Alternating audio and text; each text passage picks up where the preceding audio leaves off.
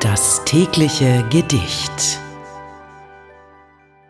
Das heutige Gedicht ist von Theodor Storm und heißt Die Stadt.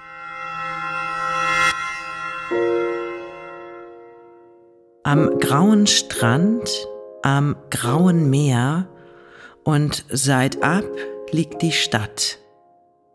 Der Nebel drückt die Dächer schwer und durch die Stille braust das Meer eintönig um die Stadt.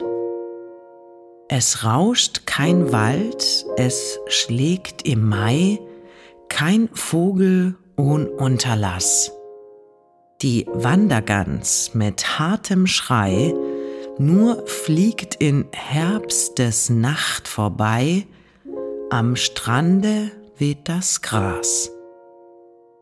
Doch hängt mein ganzes Herz an dir, du graue Stadt am Meer. Der Jugend Zauber für und für ruht lächelnd doch auf dir, auf dir, du graue Stadt am Meer. Das war die Stadt von Theodor Storm. Das tägliche Gedicht. Bose Park Original